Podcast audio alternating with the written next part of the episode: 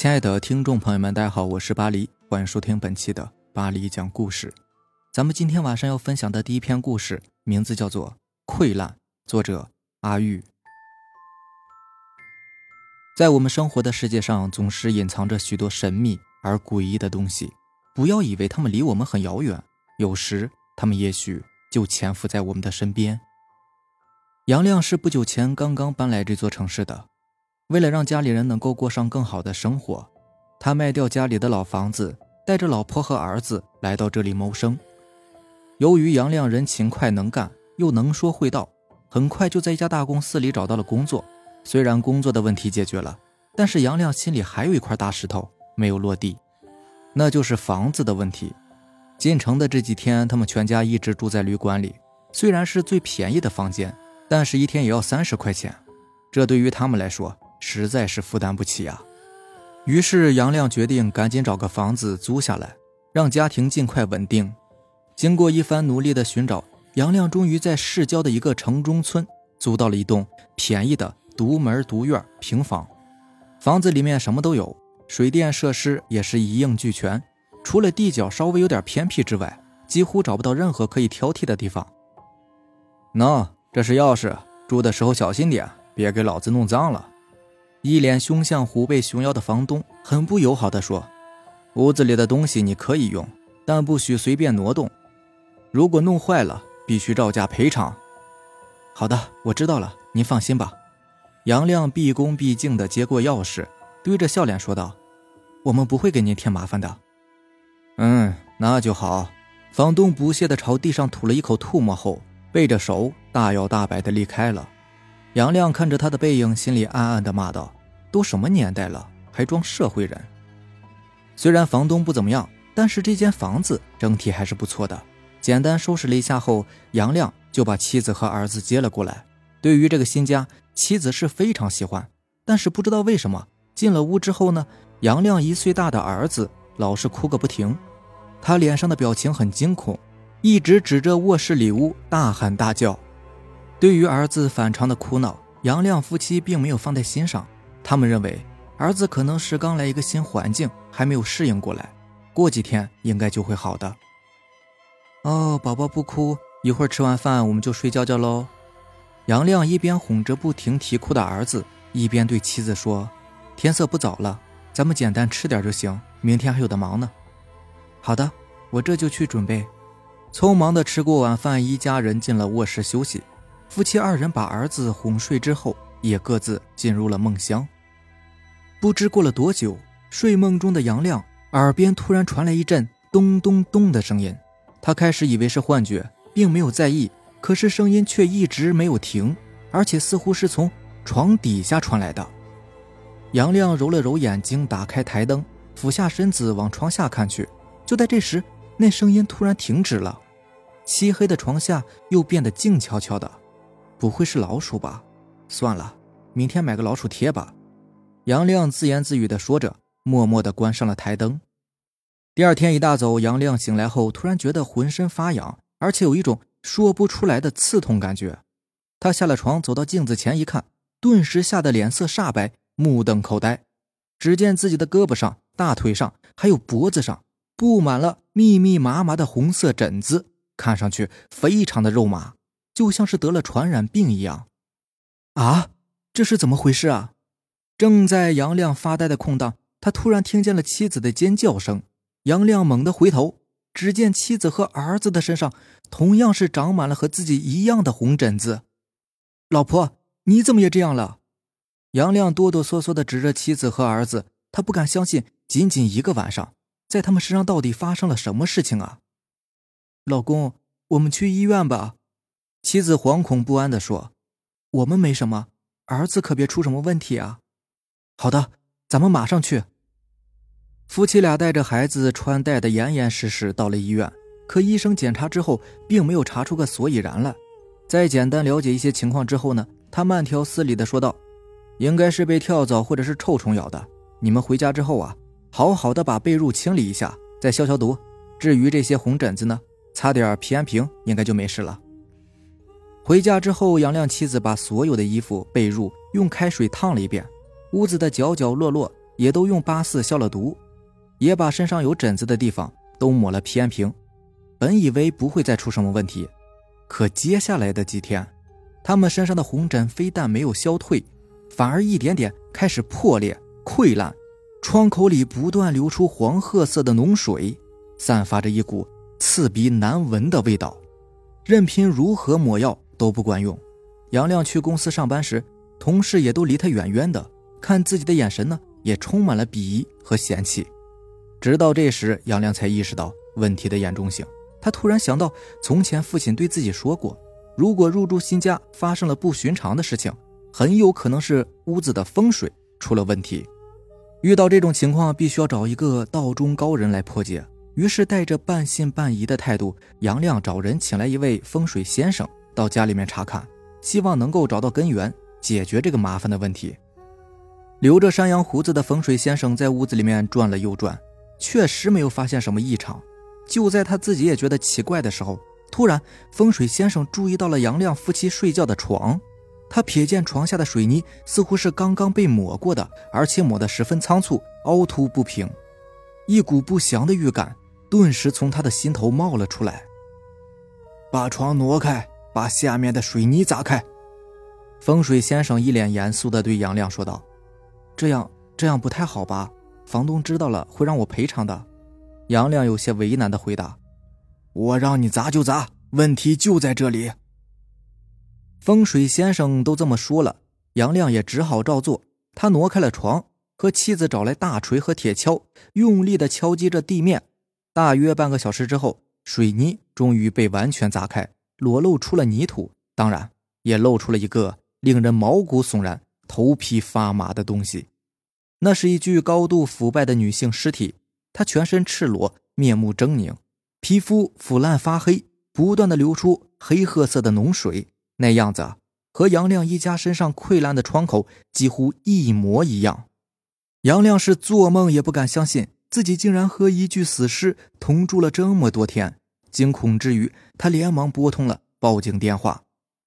警方赶到现场后，立刻展开调查，并控制了房东。经过严密侦查和询问，真相终于。浮出了水面。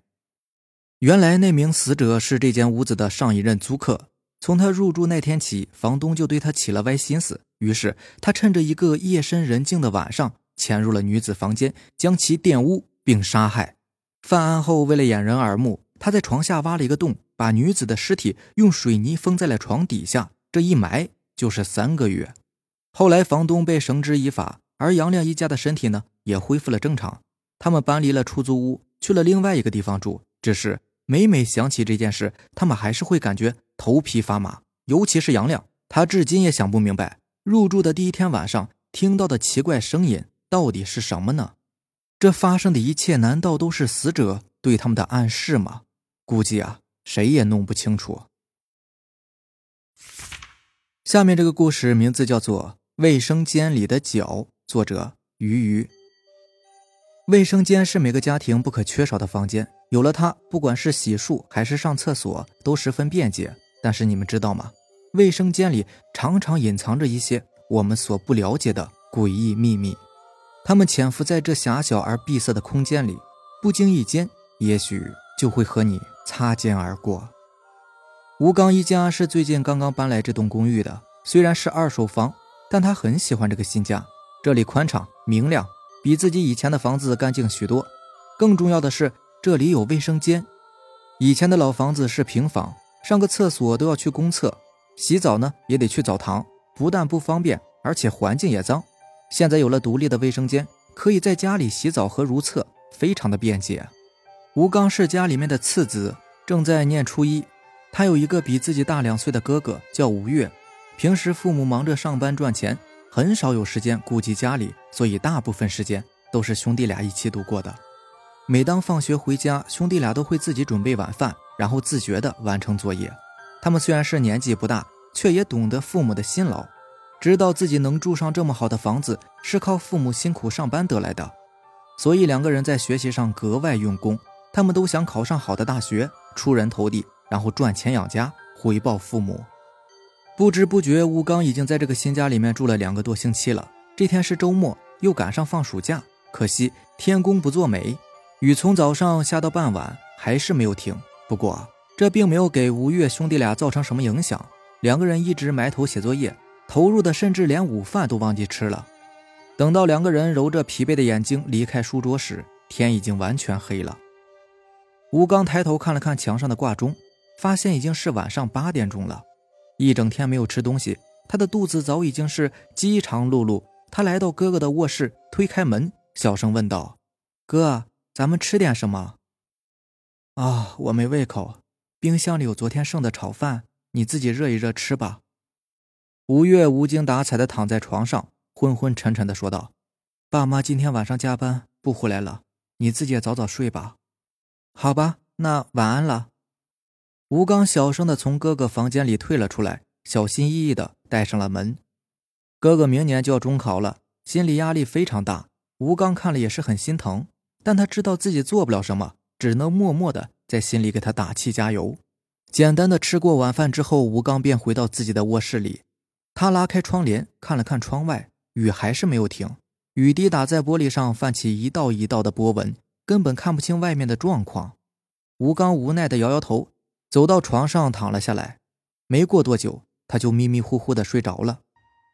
时间过得很快，不知不觉来到了半夜。就在吴刚睡得正酣时，他的肚子突然隐隐作痛起来。吴刚缓缓睁开眼睛，伸出手，轻轻的揉着肚皮，试图让肚子好受一些。但是似乎没什么效果，反而疼得更加厉害。哎，一定是吃坏肚子了。吴刚不情愿地从床上爬了起来，他摸着黑按了按卧室灯的开关，却发现灯怎么也不亮，看样子应该是停电了。没办法，吴刚只好拿上手电筒，夹着一本书，直奔卫生间而去。一进卫生间，吴刚便迫不及待地坐到了马桶上，他把手电筒平放在洗手盆上。打开书看了起来，这是他打发无聊时常用的方式。即使肚子不舒服，只要看会儿书，也能够转移注意力，让自己感觉不那么难受。吴刚打开书，刚看了没几页，突然他听见旁边的淋浴传出来一阵哗啦哗啦的细小水流声。吴刚心里一惊，连忙抓起手电往浴室的方向照去。借着微弱的光芒，吴刚赫然发现。浴室间的玻璃隔断下方出现了一双苍白的脚丫子，那脚白的没有一点血色，上面湿漉漉的沾满了水，看上去让人觉得很不舒服。哥，是你吗？吴刚紧张的问道。啊！过了很久，浴室里才传来一声沉闷而冷漠的回应。哎，你真是吓死我了！刚才我进来的时候一点声音也没有，我还以为里面没有人呢。听到是哥哥吴越，吴刚心里面总算是稍稍的松了一口气。他有些抱怨的说道：“以后别这么吓唬人了，你知道我胆小的。”啊！吴越依旧是一句相同的回应，之后再也没有说话。淋浴的方向只剩下哗哗的水流声。见哥哥对自己爱答不理的。吴刚只好转过头继续看自己的书。他太了解自己这个哥哥了。他是一个喜欢安静的人，即便是在家里，只要没有什么重要的事情，他是从来也不会多说一句话的。哥哥不搭理自己，他也没有必要自讨没趣，只能各干各的事情。大约十分钟之后，吴刚的肚子终于好受了一些。他摇摇晃晃地站起身子，按下了冲水开关。他往淋浴方向瞥了一眼，只见那边依旧哗哗地流着水。哥哥那双苍白的脚丫子也仍然一动不动地踩在地面上，似乎并没有离开的意思。哥，你还没有洗完呢，我回去睡觉了。吴刚拿着手电筒，懒洋洋地推开门走了出去。正当他路过哥哥房间门口的时候，突然门吱呀一声被打开了，一个黑色人影缓缓地走了出来。看到这一幕，吴刚顿时吓得尖叫起来：“啊，有贼呀！哥，快出来抓贼！”什么贼呀！你大半夜的瞎喊什么呢？对方不高兴的嘟囔着。听到这熟悉的声音，吴刚心里忽然一震。他用手电筒往对方身上照去，发现来人正是自己的哥哥吴越。哥，怎么是你啊？你不是在卫生间洗澡吗？吴刚目瞪口呆地看着哥哥的脸，大声问道：“胡说八道！我才正要去卫生间洗脸呢。吴越一边打着哈欠，一边不高兴地回答：“那，那刚才在卫生间洗澡的是谁啊？”吴刚后背顿时起了一层鸡皮疙瘩，他连忙回过身往卫生间跑去。到了卫生间门口，他屏住呼吸，忐忑不安地打开手电筒，缓缓地朝着淋浴方向照去。